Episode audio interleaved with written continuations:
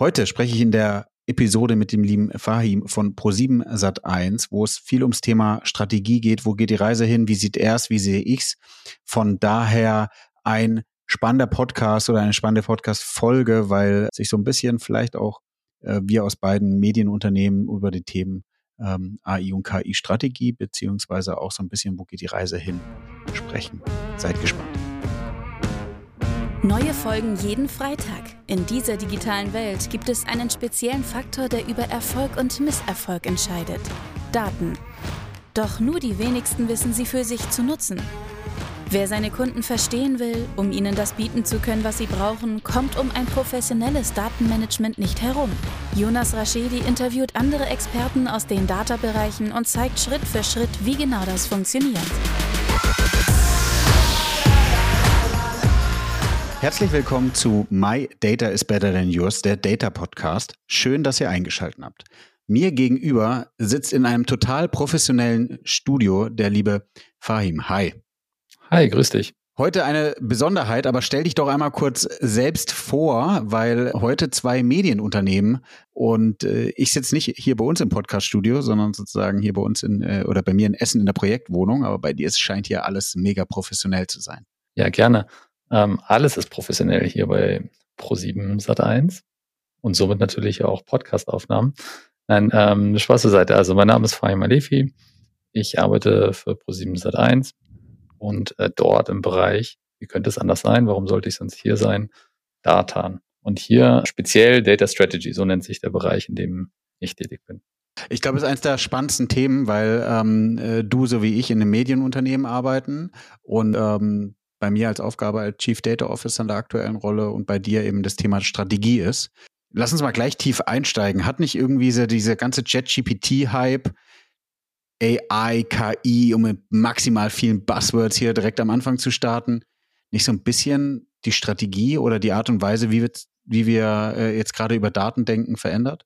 Ich würde nicht sagen direkt die Strategie. Äh, es, äh, es nervt ein bisschen, weil natürlich jetzt ein breites Publikum davon, soll ich sagen, äh, erfahren hat und anfängt es selber zu nutzen. Und das breite Publikum schließt natürlich auch Entscheidungsträger bei uns im Hause ein. Insofern prasseln ja. auf uns Fragen ein von den Fachabteilungen, von äh, eben Geschäftsführungen, vom Vorstand und so weiter und so fort. Insofern, also ein bisschen äh, flapsig gesagt, nervt es. Aber wir müssen es natürlich handeln. Also einerseits was kann ein Mitarbeiter selber machen? Kann man ja auch tatsächlich ja. hier und da nutzen. Aber andererseits, was machen wir als Unternehmen? Wie stellen wir uns auf?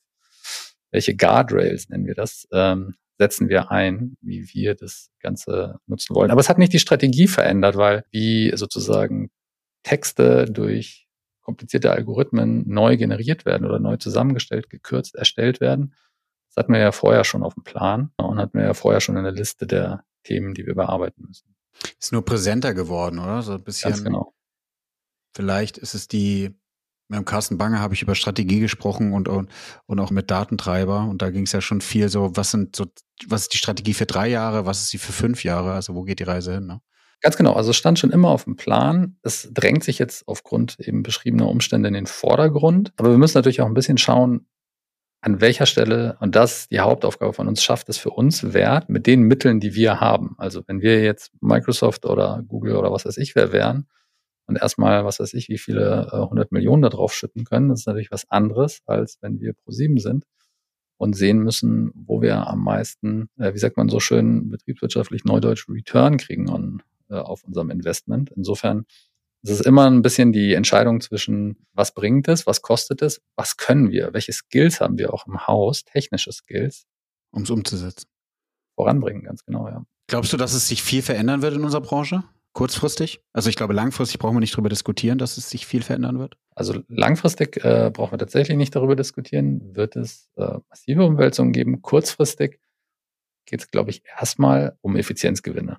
Also es wird sich schon ein bisschen was verändern, aber es wird jetzt nicht so sein, ähm, glaube ich. Ich meine immer die Frage, was ist kurzfristig eigentlich? Dass wir jetzt plötzlich, soll ich sagen, Content haben, der völlig frei generiert ist. Kurzfristig wird es uns helfen, Dinge zusammenzufassen, Dinge schneller zu machen, also bestehende Inhalte zusammenzufassen, schneller zu machen, Highlights zu identifizieren, ohne dass halt jetzt ein Mensch, sage ich mal, zwei Stunden sich ein äh, Piece of Content wirklich reinziehen muss. Ja. Insofern kurzfristig äh, ist da, glaube ich, der größte Hebel. Ich versuche immer so ein Thema Organisation, Architektur und Kultur zu sprechen. Und du hast ja eigentlich, ohne dass wir es abgesprochen haben, auch so drüber gesprochen und gesagt, okay, es kommt eine, eine neue Technik, eine neue Architektur, die, die was in der Architektur verändern könnte mit ChatGPT. Und dann guckt man recht schnell, wen haben wir überhaupt in der Organisation, um es umzusetzen. Aber auch kulturell sind wir denn überhaupt fähig, wollen wir und welche Guidelines setzen wir uns selbst, vielleicht auch ethisch, aber auch ähm, unserem eigenen Businessmodell, um zu entscheiden, wie wir es einsetzen. Also das kulturelle Thema, das verfolgt mich äh, quasi mein Berufsleben. Jetzt nicht, weil ich selber aus einer anderen Kultur komme, sondern äh, Technologiekultur, ja. ja. Ähm, das ist natürlich äh, immer ein Punkt und das ist hier nochmal stärker ein Punkt, weil wenn man Daten sagt, denken viele ja an, äh, ich sag mal, Reporting, ja. Und den Mindshift hinzukriegen, dass man sagt, alles, was A produziert wird, aber B, alles, was User tun, hinterlässt ein Trail und das kann man sozusagen nutzen, um Muster zu erkennen und das wiederum in die Fachabteilung reinzutragen. Das ist ein, äh, auch ein ganz dickes Brett. Also ja, es erfordert einen Kulturwandel, aber ich sag mal, unser Team hat sich explizit den nicht zwingend auf die Fahne geschrieben, weil das ist ja halt ein Change-Projekt, der geht über Jahre und braucht halt äh, auch wirklich Zeit und dezidierte Leute, die sich damit beschäftigen, die vielleicht auch einen Schwerpunkt eher in Kultur als in Daten haben, also Unternehmenskultur äh, und Change Management. Insofern definitives Ja. Aber ich weiß nicht, ob wir aus den Data Teams heraus das wirklich anschieben können. Also begleiten definitiv mit Fachwissen.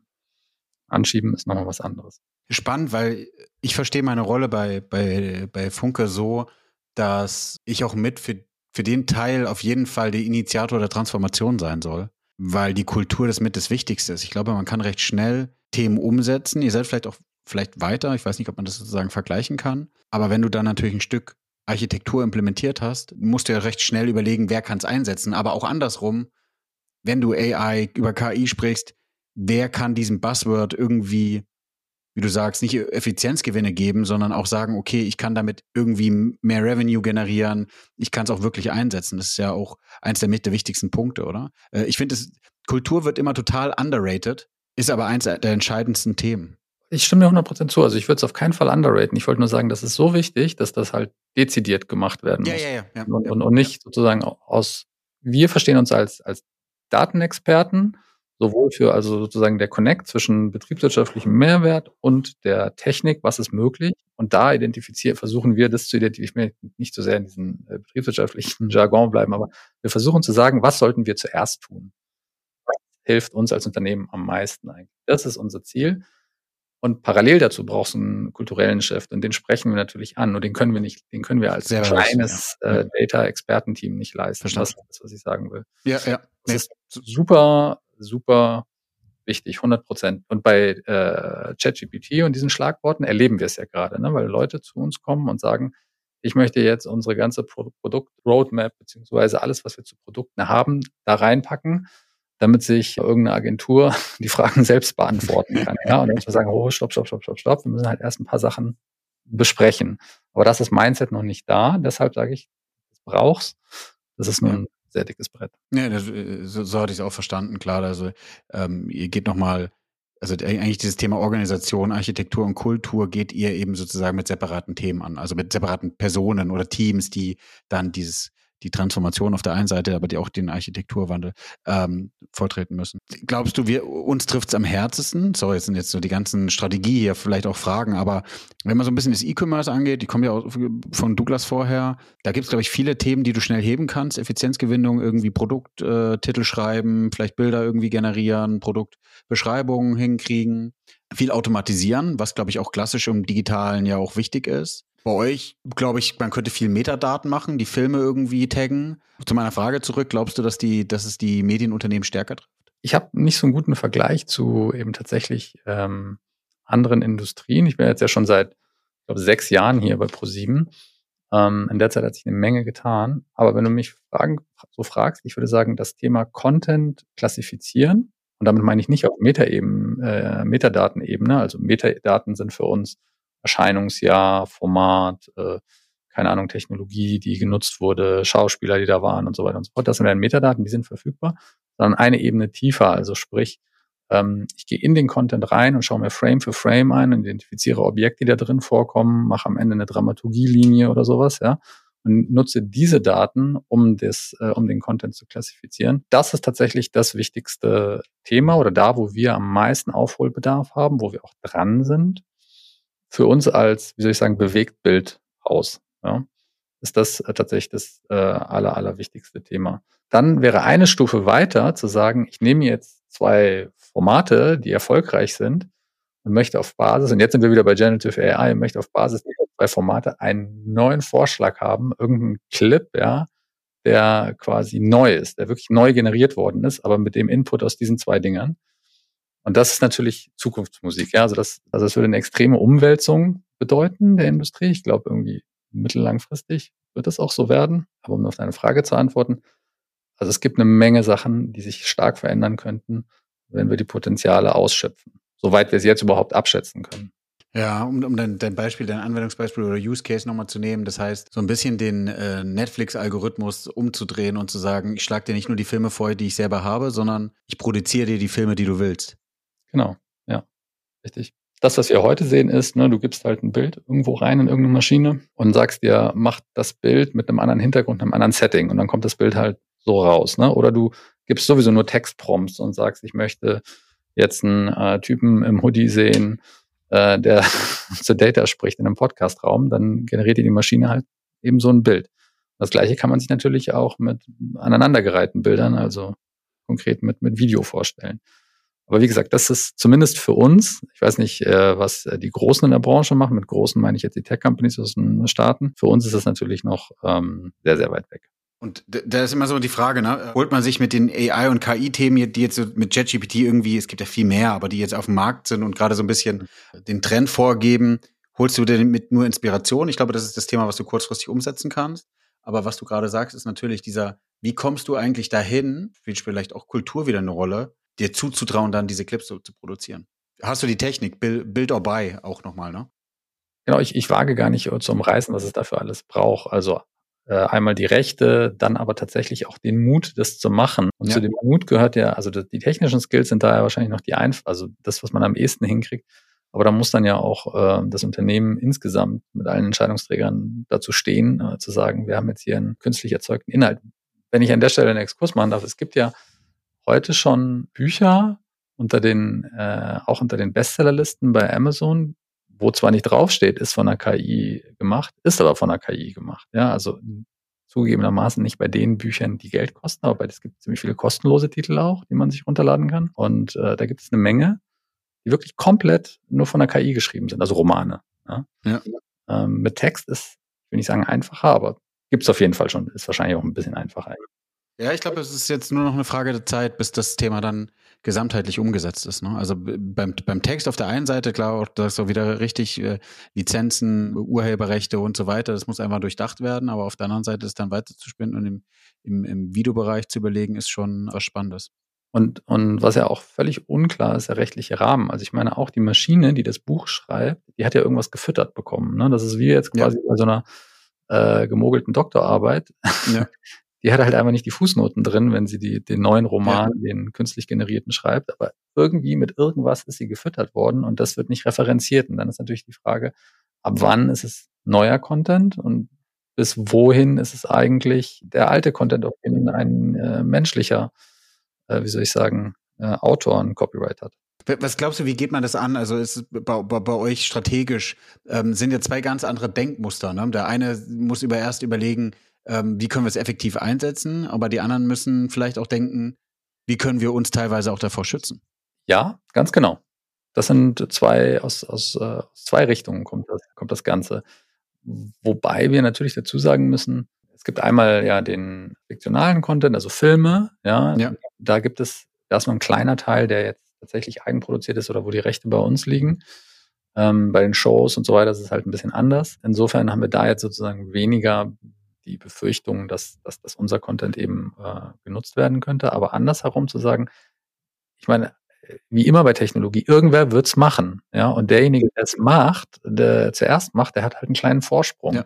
Und die Frage ist, wann äh, macht man da mit? Ab wann traut man sich das auch zu machen? Mh, hm, ohne jetzt zu sehr die Risiken in den Vordergrund zu stellen mit eben noch etwas unklarem rechtlichen Rahmen. Jetzt haben wir viel über AI und KI gesprochen. Wir wollten ja auch noch mal ein bisschen über weitere Themen sprechen. Kannst du uns oder darfst du uns abholen, so was ist eure Strategie für die Zukunft zum Thema Data? Werbung in eigener Sache. In den letzten zwei Jahren habe ich über sechs Bücher geschrieben, 200 Podcast-Folgen aufgenommen und ich habe mir überlegt, wie bekomme ich diese ganzen Informationen jetzt nochmal anders verpackt und in einem Mehrwert für euch kommuniziert. Mit meinem Team habe ich jetzt über sechs Monate mal drüber nachgedacht, was kann das denn sein und habe viele Ideen verschmissen und dann auch doch wieder angefangen. Es wird jetzt demnächst einen Videokurs geben, in dem ihr die Möglichkeit habt, alle Informationen, die ich über die letzten Jahre erarbeitet habe. Wie wird ein Unternehmen datengetrieben? Auf was muss man dabei achten? Was sind Fails? Und vor allem, was sind aber auch gute Vorlagen, die man nutzen kann, um erfolgreich zu sein? Von daher nutzt die Chance, meldet euch bei mir und ihr bekommt Zugriff zu diesem Videokurs. Ich schicke euch alle Informationen dazu. Er kostet natürlich was, aber für die Leute, die am Anfang direkt zuschlagen, habe ich auch einen großen Rabatt. Ich freue mich. Das ist ja eine meiner Kernaufgaben, so ein bisschen die Roadmap aufzuschreiben, zu sagen, welche Themen äh, sollten wir dieses Jahr, nächstes Jahr, übernächstes Jahr machen. Ich kann das natürlich so in, in generische Cluster gießen, aber wir haben tatsächlich Gerne. zwei äh, Hauptbereiche. Das eine sind eben besagten äh, AI und KI-Themen, die natürlich auch oftmals explorativer Natur sind, wo wir Dinge ausprobieren und sagen, geht das überhaupt? Ja? Bis hin zu den ganz operativen Themen, wo es um das Tracking von Daten geht. Ja, im Wesentlichen, wenn ich Tracking von Daten rede, dann rede ich von unseren B2C-Plattformen. Da sind halt eben User drauf, deren, wie soll ich sagen, Bewegungen oder deren Konsum kann man in irgendeiner Art und Weise tracken. Natürlich alles GDPR-konform und so weiter. Aber trotzdem wird da halt eine Masse an Daten generiert, die wir auch noch nicht so ausschöpfen, wie man sie ausschöpfen könnte. Also wenn ich jetzt sozusagen diese Roadmap aufschreibe und dann mir sage, dass ein Kriterium ist Wert schaffen, anderes Kriterium ist aber auch das, was äh, low-hanging ist und was wir hätten vielleicht schon vor einem Jahr oder zwei Jahren machen müssen, vielleicht mal vorzuziehen und dann erst die Sachen zu machen, die äh, super fancy sind und ja auch schwieriger sind, dann ist sicherlich ein Teil für die kommenden Jahre die Beziehung zum Kunden, sage ich jetzt mal ganz äh, plakativ, besser aufzuarbeiten. Weil man muss sich vorstellen, TV-Unternehmen aus der Historie heraus kannte ja seine oder kennt ja seine Zuschauer nicht. Heute wenn wir uns als Streaming-Anbieter ähm, definieren, haben wir eine 1 zu 1 Beziehung zu jedem unserer Zuschauer und diesen Schatz haben wir noch gar nicht gehoben. Den müssen wir eigentlich viel weiter, wie soll ich sagen, analysieren und viel besser verstehen, um dann auch entsprechend auf diese Bedürfnisse reagieren zu können. Weil heute oder auch historisch reagieren wir im Grunde genommen durch, auf Basis von Erfahrung. Erfahrene Kollegen und Kolleginnen in den Fachabteilungen im Management sagen, das ist eine gute Show, das ist eine weniger gute, wir platzieren es dahin oder hierhin. Aber das sind alles sehr, sehr, sehr organische Prozesse ja. versus der, der, wie ich sagen, Datenschatz, der da steckt, der ist noch nicht wirklich gehoben. Und das ist auch, äh, um deine Frage jetzt ganz, das ist das, was wirklich äh, zum Großteil im Vordergrund steht, dass wir jetzt besser verstehen. Also ich rede so abstrakt, ne, aber konkret Recommendation. Recommendation ist ja aus meiner Sicht, und äh, da mögen jetzt ähm, die äh, Zuhörer selber urteilen, aber hat ja noch keiner so richtig gut gelöst. Ja? Also egal, ob es jetzt nur Netflix oder Prime ist oder auch äh, die Amazon, also die normale Amazon-Seite. Äh, Recommendation ist super, super schwierig, weil wir meistens immer nur auf Metadaten hantieren. Und auch unsere Recommendation ist, würde ich sagen, nicht so erfolgreich, wie sie sein könnte, weil wir halt eben sagen, er hat halt eine Show geguckt, also will er wieder eine Show gucken. Aber wir gucken halt eigentlich nicht darauf, was ist in der Show passiert und warum hat er sie geschaut, an welcher Stelle hat er eigentlich abgebrochen, ja, oder welche Folge hat er übersprungen. Und das sind halt Informationen, die uns helfen würden, dann halt eine bessere Recommendation zu machen. Und das machen wir halt noch nicht. Das machen andere aber auch noch nicht so gut. Was aber gigantisch ist, sorry, dass ich unterbreche, aber was ja gigantisch ist, wenn du den Algorithmus und sowas anguckst, es wird jetzt schon auf Basis von irgendwie Artist, Genre, Länge, allgemeine Metadaten eigentlich schon Recommendation gemacht. Wenn du ja, wie du ja gerade sagst, wenn du dich traust, mal zu überlegen, in zwei oder drei oder vier Jahren können wir wirklich auf Basis jedes einzelnen Frames, also was wirklich in passiert, welche Handlung da drin ist, empfehlen, wo der oder welche einzelne Nutzer welche Folge gucken sollte und warum oder wann er potenziell abspringt und dann auf der Basis nochmal überlegen, wie entwickeln sich Drehbücher und wenn du es dann noch weiter denkst, wie du es gerade gemacht hast und wir gucken so in, vielleicht in zehn Jahren, dass auf der Basis dann neue Filme kreiert werden und plötzlich sozusagen genau diese Sachen für dich als Person und für mich als Person gar nicht mehr drin vorkommen, sondern dass wir sie dann konstant weiterschauen, weil diese Breaker oder wie auch immer man dazu sagt, ähm, den, den Churn verhindern. Genau, also das ist viel besser und prägnanter gesagt, als ich es gesagt habe. Das ist sozusagen das Ziel und da sind wir ja halt noch nicht. Aber der Anfang ist eben diese Tracking-Daten, also heute für uns. Und ähm, das ist vielleicht auch das Spannende an dem Setup hier bei uns bei ProSieben, dass wir eben diesen ganzen konzeptionellen Teil, Data Strategy, verheiratet haben mit diesen Tracking-Daten. Also beides liegt bei uns im Team. Und wir können sozusagen immer aus der konzeptionellen Frage zurückgehen und sagen, haben wir das überhaupt? Können wir das überhaupt tracken? Ähm, wie würden wir dieses Datum bekommen? Um halt die konzeptionelle Frage wieder zu beantworten. Aber trotzdem der Start, und ich würde mal sagen 60 Prozent äh, der Arbeit liegt dort im Tracking, wenn nicht 65, und der Rest ist sozusagen das, wo wir sagen, aha, als übernächstes müssen wir dieses und jenes ähm, AI-Produkt oder Projekt anzetteln.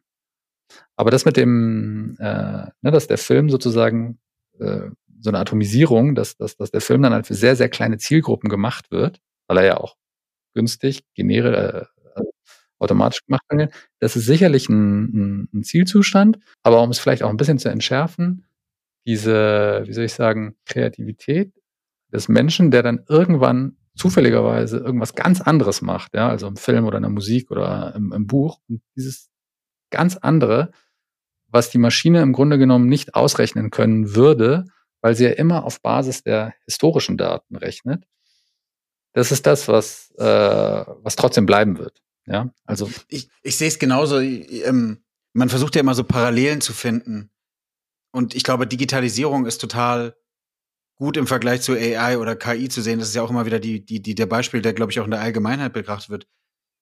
Ich glaube, es ist für einen Menschen total normal zu sagen, okay, was passiert mit mir und meinem Job? Und ich glaube, darum geht es gar nicht, sondern ich glaube, die Entwicklung, die es ist, wird natürlich passieren und wir sollten uns jetzt alle gemeinsam, vor allem für jedes Unternehmen selbst entscheiden, okay, was, wo werden dann vielleicht Ressourcen freigesetzt, aber gar nicht im Sinne von, die werden entlassen, sondern eher, welche Jobs kriegen die dann? Mhm, mh. Es wird immer Leute geben, die darüber schaffen, sehr intuitiv zu sein, Sachen voranzutreiben und du dann eher die Daten nachziehst und dann nochmal mit Daten belegen kannst, auf welchen Basis sie die Entscheidung getroffen haben und dann kriegst du es nochmal mehr in die Automatisierung. Genau, und dieses Moment, also das kann ich mir jetzt im Moment noch nicht vorstellen, dieses Intuitive und die Intuition, etwas anders zu machen, als man es bisher gemacht hat. Ja. Ganz, äh, wie soll ich sagen, unerwartet, ja. Also wirklich ganz anders als alles, was man vorher gesehen hat. Wie das sozusagen der Maschine gelingen soll. Ich glaube, so Ansätze davon sehen wir bei dem Algorithmus der AlphaGo hat ja scheinbar, äh, als er da diesen Weltmeister geschlagen hat, tatsächlich sehr kreativ agiert. Ich kann kein Go spielen. Ich kann nur die Berichte lesen, die, die darüber äh, da sind. Das ist der einzige Ansatz, wo ich es mal gelesen habe, dass, wie gesagt, eine Maschine kreativ äh, agiert hat. Aber ansonsten würden wir halt so etwas wie zum Beispiel, ich komme ja nun mal hier aus der Filmbranche, also aus dem Entertainment, ne, ich will nicht sagen aus der Filmbranche, sowas wie Pulp Fiction ist als Beispiel für mich schwer denkbar, dass das quasi eine AI macht. Weil das halt irgendwie ein Format war, ja, so zusammengestückelt aus verschiedenen Episoden einer Geschichte, die aber ganz zum Schluss irgendwie zusammenkommen mit völlig absurden äh, Szenen. Sowas kann ich mir nicht, noch nicht, oder vielleicht bin ich aber auch zu fantasielos, ich weiß es nicht, ja. Das kann ich mir nicht vorstellen. Ich denke weiter, weil warum ist so ein Pulp Fiction oder sowas durch die Decke gegangen? Weil ich glaube auch so eine gewisse Brand, Autorität hinter, hinter dem Autor stand, ja, oder der, der das Drehbuch geschrieben hat. Und ich glaube, das wirst du nie einer, einer AI oder KI zusprechen, dass du dann ist, glaube ich, eher abtust. Und das ist schon die, die zweite Frage, spannende Frage, über die man vielleicht nochmal sprechen kann, ist, sind über AI oder KI generierte Texte, Filme oder whatever dann anders, haben die einen anderen Wert? Schwierig, das kann ich gar nicht beantworten, ob die dann später einen anderen Wert haben oder in dem Moment einen anderen Wert haben. Ich glaube, am Anfang werden sie sehr, sehr skeptisch beäugt werden. Ja, am, am, Anfang wird man immer sagen, ich habe mir diese Liste, diese Bücher angeschaut, ähm, von denen ich vorhin gesprochen habe. Und ich habe die natürlich, ich habe schon gemerkt, wie ich innerlich sozusagen denke, so, das kann nur schlecht sein. Ja, das kann nur total langweilig ja. sein. Und ich glaube, so gehen die meisten erstmal daran, ähm, ja. bis sich das dann halt so weit ist, dass man sagt, ah, ist mir doch egal, wie der Film entstanden ist, das äh, könnte ich mir vorstellen, dauert halt einen Moment. Oder es sozusagen akzeptiert wird, dass es so ist. Also dass genau. die Qualität eben so ist, wie sie ist, ja. Übrigens Pulp Fiction, da müssten wir dann nochmal eine andere Session zu machen und äh, uns drüber unterhalten, ausbreiten. Ja. Das ist ein anderes ja. Thema. Fahim, du hast vorhin nochmal drüber gesprochen, ist nochmal spannend und da ze zeigt sich auch so ein bisschen die Schere, die man als Data Leader managen muss, operativ zu ähm, was sind jetzt die nächsten Schritte, Seiten zu vertecken versus, also bei deinem Beispiel versus, was ist so die Strategie für die nächsten drei bis fünf Jahre? Was wäre dein Rat an Leute, Hörer, Hörerinnen, die jetzt gerade zuhören, wie sie das managen sollten?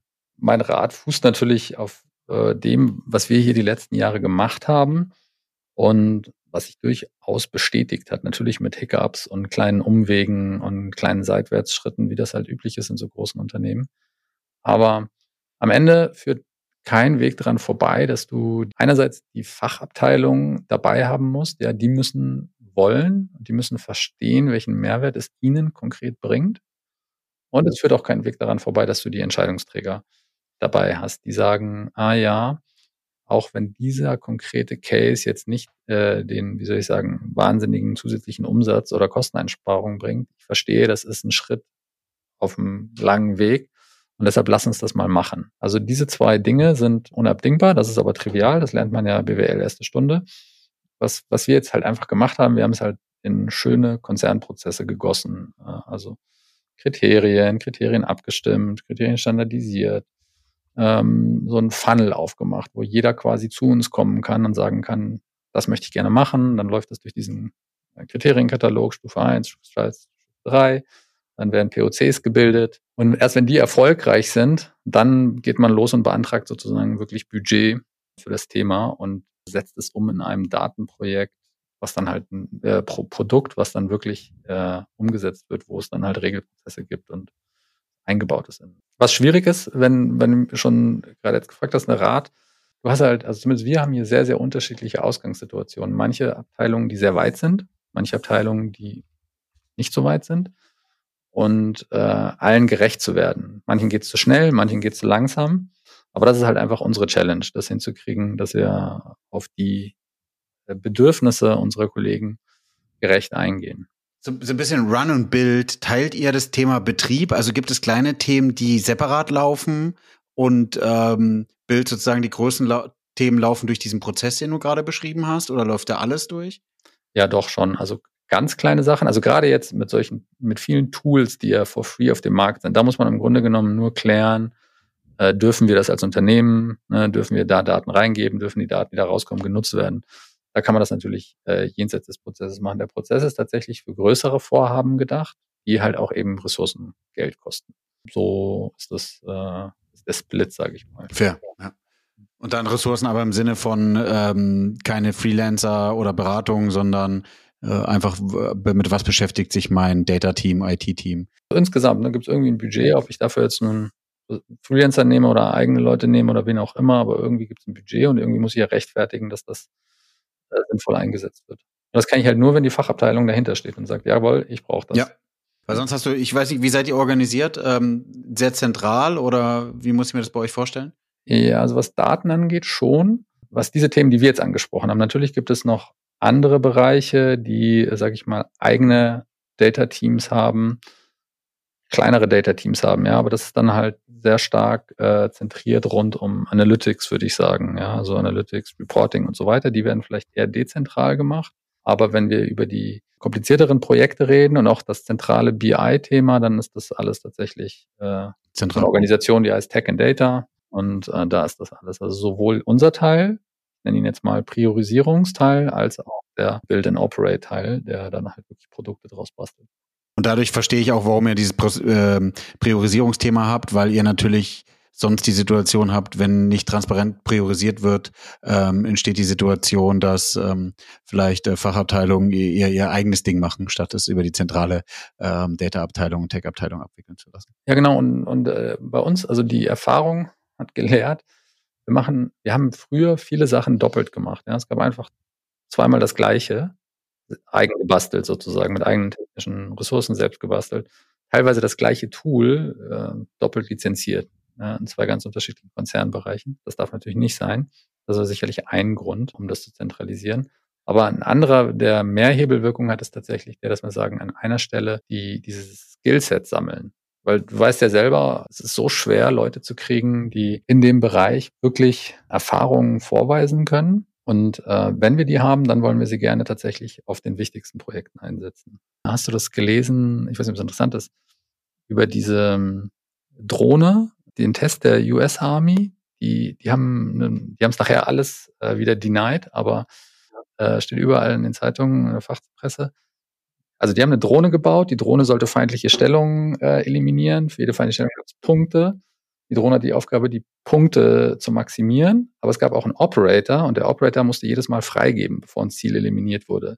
Die Drohne hat festgestellt, dass der doofe Operator sie hindert daran, die maximale Punktzahl zu erreichen. Also hat die Drohne in der Simulation den Operator gekillt. Den, den menschlichen Operator. Dann haben sie dem Algorithmus gesagt, scheiße, das darfst du nicht machen, weil dann kriegst du Punkte Abzug. Dann hat sie den Funkturm kaputt gemacht, äh, der jetzt für die Verbindung zwischen Operator und Drohne da ist, damit der Operator nicht mehr auf sie zugreifen kann. Das alles hat der, ja, gewusst wie. Hat der AI-Chef, der AI-Typ von der US Air Force auf irgendeiner Konferenz äh, erzählt. Und im Zusammenhang mit Ethics und so weiter und so fort. Und einen Tag später wurde das dann alles komplett denied und das sei nur anecdotal gewesen und das ist alles. Aber das finde ich eigentlich ganz spannend, wohin die Reise geht schließt auch so ein bisschen den Kreis mit Kultur und Ethik, also wo du jetzt angefangen hast.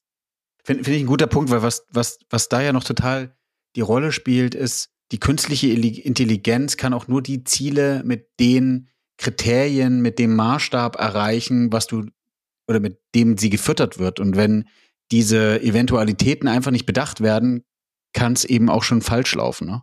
Und ähm, nicht so ideal äh, auslaufen. Ich finde, das ist, glaube ich, ein guter Punkt und das zeigt eigentlich, die Technologie, die wir einsetzen, sollten wir schon verstehen. Also dieses analytische und methodische Denken, die Brain Teaser, die ich immer so liebe, ich mache dafür jetzt nochmal Werbung, die sollte man bedenken. Ich merke das immer wieder, wenn, ich habe ja meinen mein, äh, Prompt Guide gebaut, weil das Einfachste ist, was du mit JetGPT deine E-Mail schreiben kannst. Ja, Das ist ja jetzt, wenn du die Personennamen vielleicht rausnimmst und die Geschäftszahlen und äh, kannst ja jetzt auch Data Controls ausstellen, mega cool und recht einfach. Aber das ist ja gerade irgendwie 0,01 Prozent, was ChatGPT könnte, ja. Also die mächtige Waffe muss erstmal ordentlich eingesetzt werden. Waffe ist vielleicht der falsche Wort, aber das Werkzeug. Nee, vollkommen richtig. Und auch bei diesem, was du sagst. Ich meine, einerseits hört sich Science-Fiction-mäßig an, ne, mit dieser Drohne. Andererseits ist, das Problem ist halt, äh, wenn du eben nicht die richtigen Rahmenbedingungen setzt. Ne? Also äh, Self-Induced Learning ist ja schön, aber trotzdem musst du einen Rahmen setzen. Also und, ja. äh, wenn du den Rahmen nicht setzt, dann macht Drohne auch nur das oder der Algorithmus auch nur das, wofür er gedacht ist, nämlich optimieren von irgendeinem, von irgendeiner Variable. Und das hat sie halt getan, ja. Und das muss dann vorher halt dem Algorithmus sagen, das nicht, das nicht, das nicht, das nicht, hier sind deine Grenzen.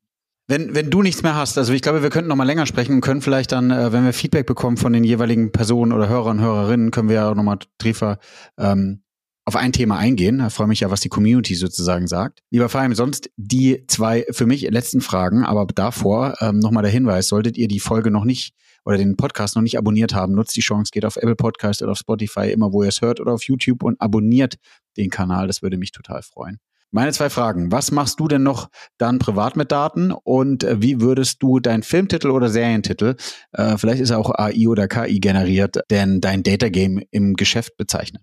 Ähm, was mache ich privat mit Daten? Das ist relativ einfach zu beantworten. Ich bin wirklich so ein kleiner Tracking-Fanatiker. Ich tracke nahezu alles an mir selbst.